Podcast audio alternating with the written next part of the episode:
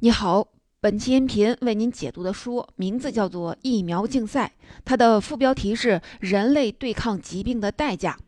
古往今来，疾病一直都是人类面对的最重要的挑战之一。疾病的种类虽然很多，但绝大多数都是由细菌或者是病毒引起的。幸运的是，人类在上世纪发明了对抗细菌的特效药——抗生素。依靠抗生素，人类成功的击退了白喉、肺结核和百日咳这些曾经常见的致命的细菌性疾病。但遗憾的是，人类至今没研制出类似抗生素这种能够对抗各类病毒的特效药。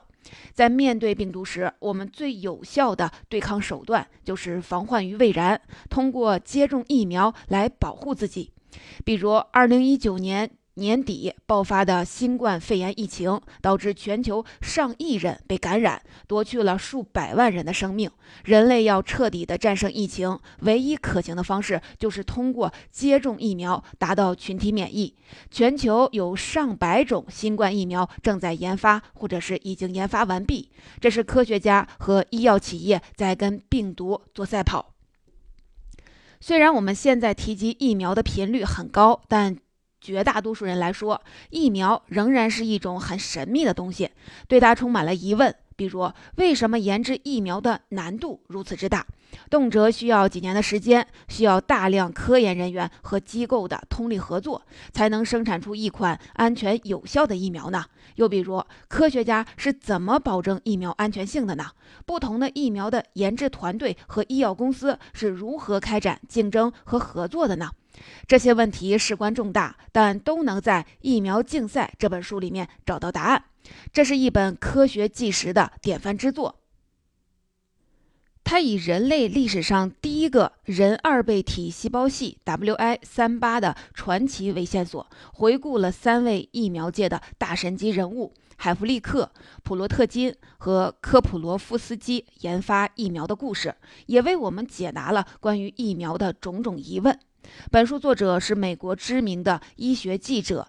梅雷迪斯·瓦德曼，他毕业于斯坦福大学和牛津大学，是医学科班出身，同时还拥有哥伦比亚大学的新闻硕士学位。多年以来，瓦德曼一直为自然科学的顶级期刊《科学》和《自然》杂志撰写生物医学报道，作品兼具专业性和可读性。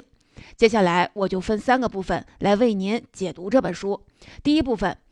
谈科学家是如何不断的提高疫苗的安全性的，并回顾一下疫苗史上的里程碑事件 ——WI 三八细胞系的诞生过程。第二部分谈谈人类在疫苗竞赛过程中都付出过怎样惨重的代价，遭遇过哪些医学伦理的问题。最后，我们再来说说疫苗研发是如何逐步走上商业化道路、开展商业竞赛的。第一部分，我们先来看看第一个问题，也就是科学家是如何提高疫苗安全性的，以及 WI 三八细胞系的诞生过程。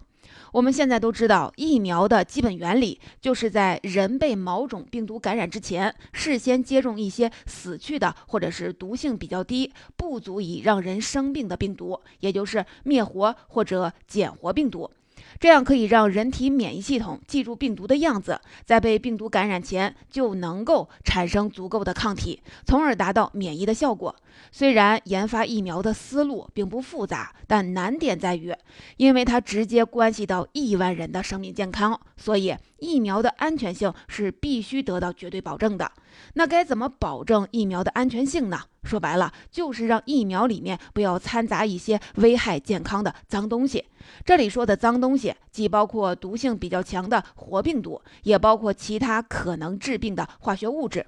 去掉病毒的毒性其实不难，要么直接用。福尔马林等化学物质把病毒杀死，制成灭活病毒疫苗；要么呢，在实验室里面把病毒培养几十代，让病毒适应实验室的生存环境，这样病毒就会逐渐的失去对人体的毒性。通过这种方式，就可以制成减毒活疫苗。相比之下，保证疫苗安全性的难点不是去掉病毒的毒性，而是要保证疫苗里不能有其他的致病化学物质。因为病毒不能单独存活，只能在细胞里复制繁衍，所以最终制成的疫苗除了病毒本身以外，可能还含有培养病毒的细胞碎片。这样一来，具体使用什么细胞来制备病疫苗，就直接关系到疫苗的安全性。这本书三位主角的故事就是从这里开始的。这三位都是著名的生物学家，也曾同时在美国鼎鼎有名的生物学研究所威斯塔研究所工作。他们分别是在人体细胞领域做过巨大贡献的伦纳德·海弗利克，单枪匹马研究出高效风疹疫苗的斯坦利·普洛特金，以及他们俩的领导。曾经担任研究所所长三十四年、权威病毒学家希拉里·科普洛夫斯基。海弗利克在威斯塔研究所的主要工作是替他的同事们培养实验所需的各种细胞。这项工作没有太高的技术含量，一开始也没有得到所长科普洛夫斯基的重视。但海弗利克从没有轻视过自己的工作，一直在为提升疫苗的安全性而努力。很长时间以来，科学界都喜欢用动物细胞作为培养病毒的宿主，比如恒河猴的肾脏细胞。但这种方法成本很高，也很残忍，因为需要源源不断地从活猴子身上摘取肾脏，然后用新鲜的肾脏细胞培养病毒。只此一项，美国每年就要处死上万只猴子，作为制备疫苗的原材料。不过，成本还不是使用动物细胞的最大的问题。一九六零年，科学家们在用恒活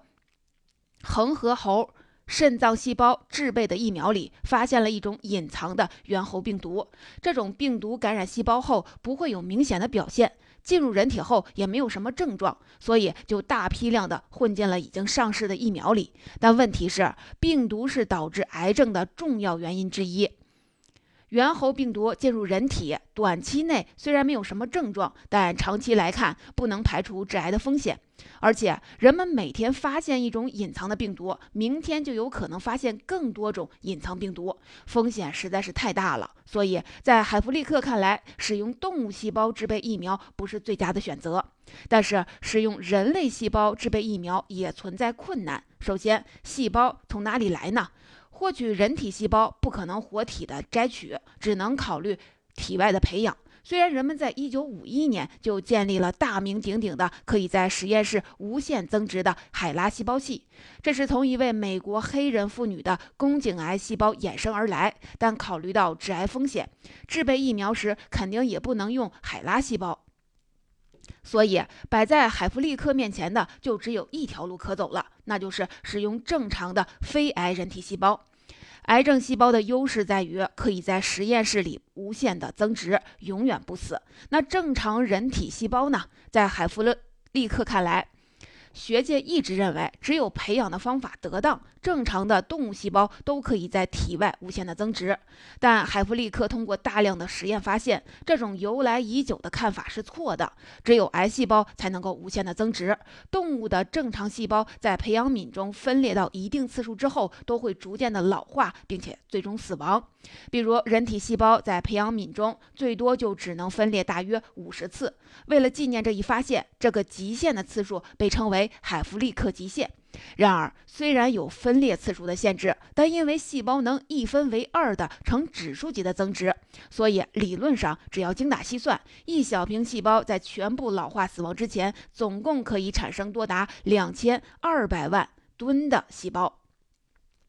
海弗利克的志向远大，他决心利用细胞增殖的特性，建立一个可以供学界和业界使用很长时间的安全可靠的细胞系。为此，他需要先获取一小批绝对干净安全的人体细胞，再对其进行少数几次的增殖培养，然后。把这些细胞冷冻起来，每次只解冻一小部分，经过增殖之后就够用很久了。就像猴子细胞一样，人体细胞里也可能隐藏各种各样的病毒，比如人扁桃细胞体里可以隐藏着腺病毒，神经细胞里可以隐藏着单纯的疱疹病毒。所以，要想建立一个理想中的细胞系，细胞的来源就必须绝对的干净。那什么样的人体细胞最干净、最不会受到病毒的入侵呢？没错，就是还没有出生的胎儿。胎儿还没有接触过母亲子宫外的世界，而且还受到母亲免疫系统的保护，所以胎儿细胞是理论上最安全、最干净的人体细胞。在所长科普洛夫斯基等同行的帮助下，海弗利克获得了很多流产下来的人类胚胎。他从中选择了一个最健康、没有家族病史的胚胎，开始培养他的人胚胎细胞系。海弗利克小心翼翼地把这个胎儿的肺细胞分裂了八到十次，获得了几百瓶干净的细胞。所有这些细胞共同构成了一个细胞系。海弗利克把它命名为 WI 三八细胞系。他坚信这个细胞系绝对的安全可靠，可以成为未来制备各种疫苗时的标准细胞系。所长科普洛夫斯基很快注意到 WI 三八细胞系的优势，开始大力的支持把这个细胞系用于疫苗制备。在他的提倡下，同样在威斯塔研究所工作的普罗特金开始使用 WI 三八细胞系研发他的风疹疫苗。风疹是由风疹病毒引起的急性呼吸道传染病。一般来说，风疹的病情轻。病程短算不上什么大病，但孕妇如果患上了风疹，胎儿就有很大概率出现死胎、早产、耳聋、白内障等症状。而且目前没有治疗风疹的特异性的疗法，所以通过接种疫苗预防风疹就显得特别重要。上世纪六十年代。风疹疫情在美国非常的严重，这吸引了美国几大医药公司同时研发风疹疫苗，比如默克公司、飞利浦、罗克山公司和史克法公司都参与其中。这三家公司的疫苗都有一个共同的特点，那就是用于制备疫苗的病毒毒株都曾经在实验室里用非洲绿猴的肾细胞培养过很多代，用来减弱毒性。他们之所以用非洲绿猴，是因为之前在恒河猴体内发现的隐藏猿猴病毒不会天然寄生在非洲绿猴体内。但普洛特金依然不放心，因为非洲绿猴体内没有这种病毒，不代表不会有其他的病毒。事实验证了他的担忧。一九六七年，在德国城市马尔堡。爆发了一次死亡率极高的瘟疫，病原体被称作马尔堡病毒，它是臭名昭著的埃博拉病毒的亲戚，而马尔堡病毒就是由一批非洲绿猴传播开的。相比之下，普洛特金在制备疫苗时，自始至终用的都是海弗利克 WI 三八人胚胎细胞系，就不会有潜藏病毒的隐患。不过，疫苗研发从来都不是单纯的科学问题。虽然经过细胞和人体试验，四种疫苗都表现出一定保护效果，但疫苗要想在美国上市，必须要获得美国生物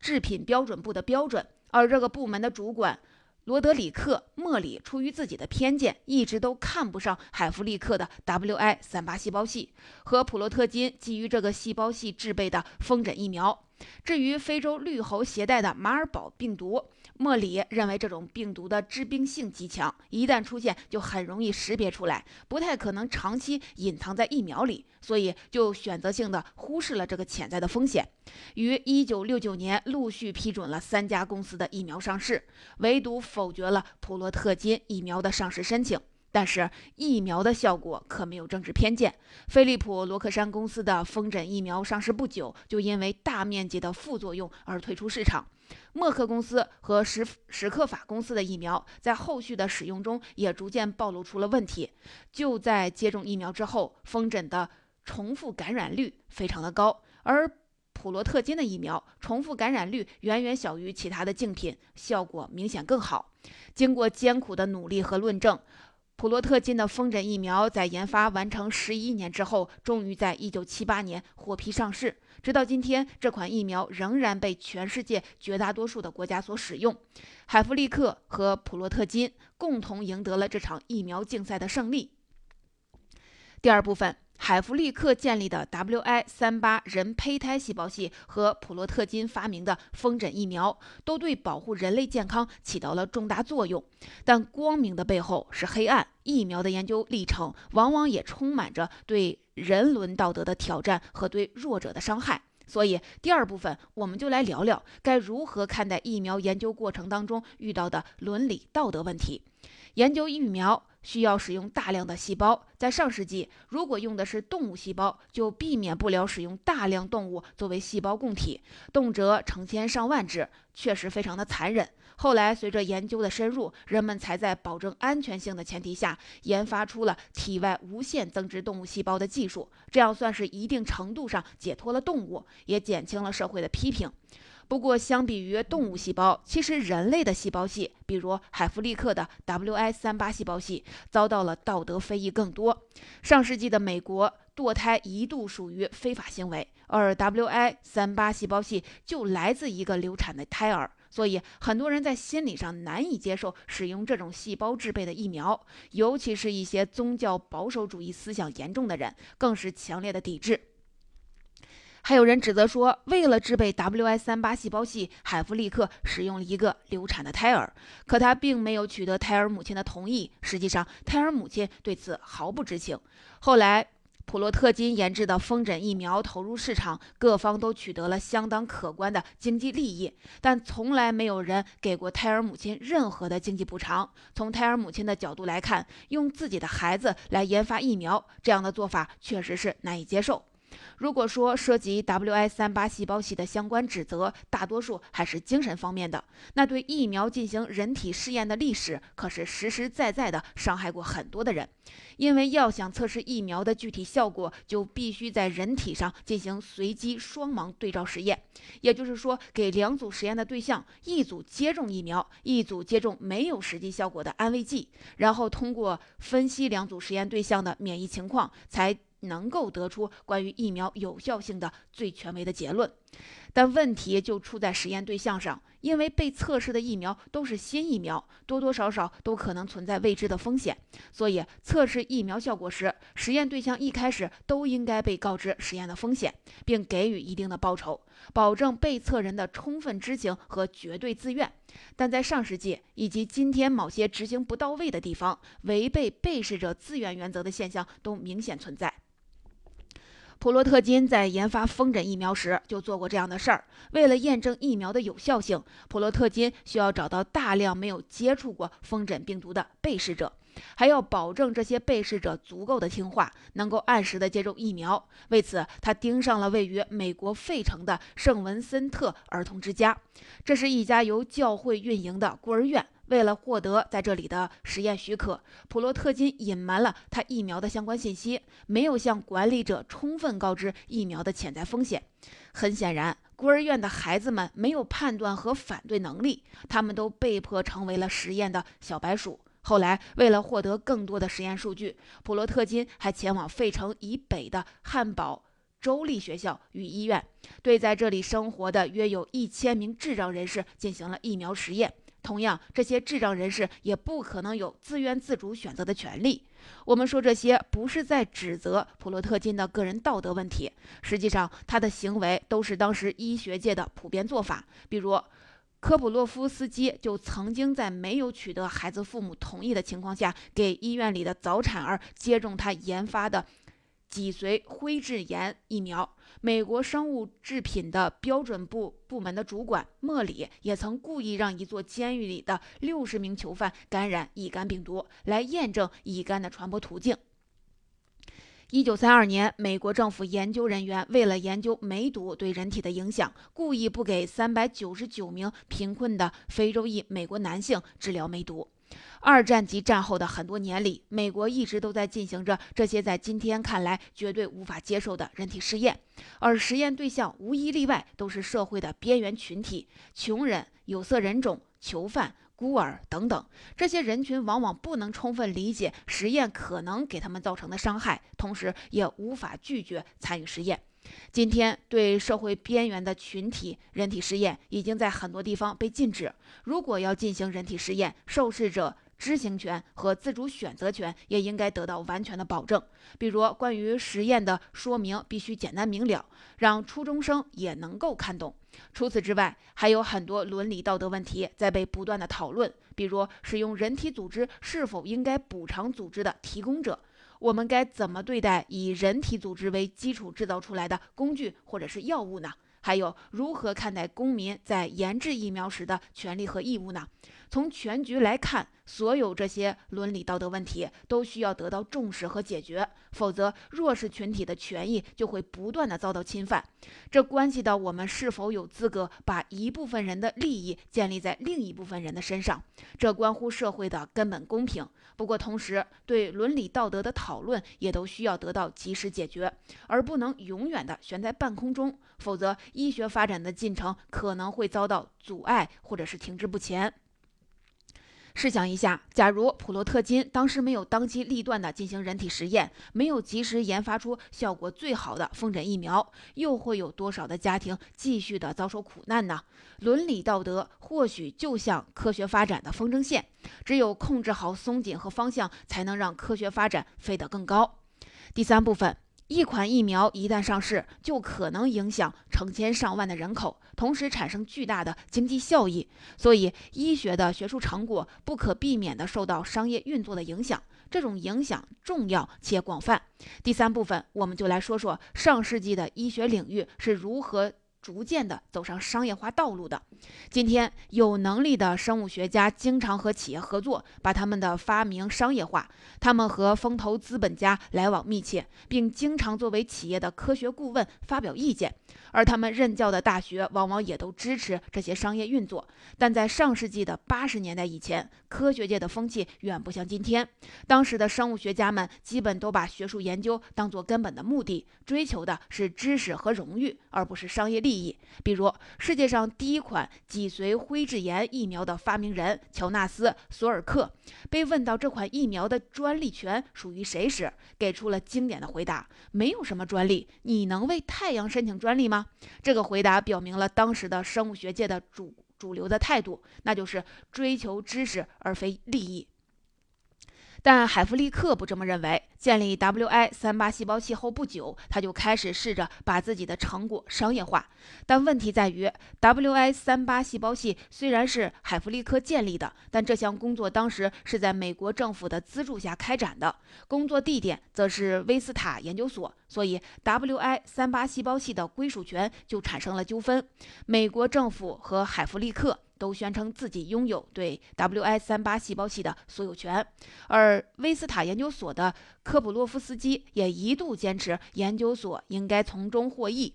甚至瞒着海弗利克和医药公司签订了使用 WI 三八细胞器的合同。海弗利克一直把 WI 三八细胞器当作是自己的孩子，所以一气之下就带着所有的 WI 三八细胞离开了威斯塔研究所，转而同奔投奔了。斯坦福大学，上世纪七十年代，他创立的一家名为“细胞联合公司”的生物科技企业，通过出售 WI 三八细胞系赚钱。不到十四个月，他就进账了四点七万美元，还和默克公司签订了价值可高达一百万美元的惊人合同。这在当时可不是一笔小数目，因此惊动了美国政府的相关机构。从那之后，海弗利克就和美国政府开展了旷日持久的诉讼战。诉讼期间，海弗利克不仅丢了工作，失去了实验室，还遭到了包括科普罗夫斯基和普洛特金在内的同行们的非议。虽然最终海弗利克和美国政府达成了和解，但他的 WI 三八细胞器基本上也都被收归国有。至于出售细胞赚的钱，也全部被用来支付他的律师律师费了。今天回顾这段历史，可以发现海弗利克确实有他的过错，但是把科研成果商业化这一举动却实实在在的走在了时代的前列。上世纪七十年代，生物学家们普遍反对商业玷污他们的纯洁事业，但后来人们逐渐地意识到，过去由美国政府资助的各个的科研项目成果的专利都属于政府，但只有很少的一部分得到开发，大量的资金投入并没有为社会带来更多的福利。为了促进科研成果的转化，美国政治家们开始推动学术成果的商业化。直到1980年，美国最高法院宣布，只要是人造的、由人类操控的产物，都可以取得专利。这一裁决打开了生物科技产业发展的大门，大量风投风投资本涌入，大学也开始鼓励教授们为自己的成果申请专利。一九七九年，美国只有十几家成立不久的生物科技企业，基本也没有什么营业额。可到了二零一五年，美国光是上市的生物科技公司就有三百九十四家，总营业额达到了一千一百七十亿美元。商业化对医学研究的影响逐渐显现，成了促进科技进步的重要推手。但今天我们也要思考：商业化真的对全社会有利而无害吗？比如，人类的某些基因和胚胎干细胞也都被申请了专利，但申请人真的有资格获得这些专利吗？过度的商业化和专利的索取，会不会鼓了一个人的腰包，却损害了全人类的利益呢？毫无疑问，今天医学研究的发展离不开商业化的推动，但更离不开的是科学家们对真理的追求。说到底，商业只应该是促进医学发展的手段，而不应该成为目的本身。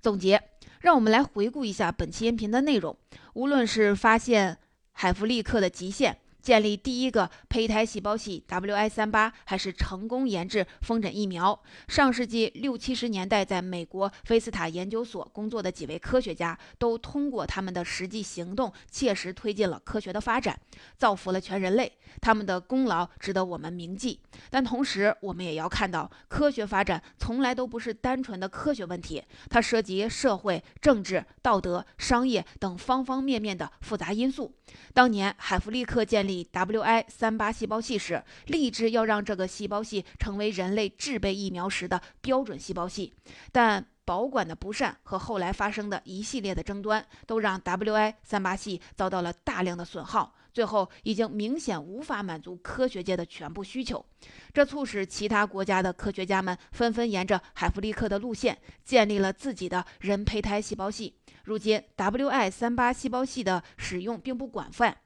在美国只有三款疫苗还在用它来制备。有同行指出，海弗利克的最大悲剧不是官司缠身，也不是失去工作，而是毁掉了他本人的梦想，毁掉了 WI 三八七的光明未来。今天，科学背后的问题仍然在深刻影响着科学本身。比如，在面对新冠肺炎疫情时，仍然有很多的国家试图把疫苗问题政治化，或是囤积大量的疫苗吸售抬价，或是指定针对国家不发许可证。这些短视的问题，都从根本上拖延了人类消灭新冠疫情的整体进程。通过这些，我们能够清晰的看到。解决科学背后的问题，有时候比解决科学问题的本身还要重要。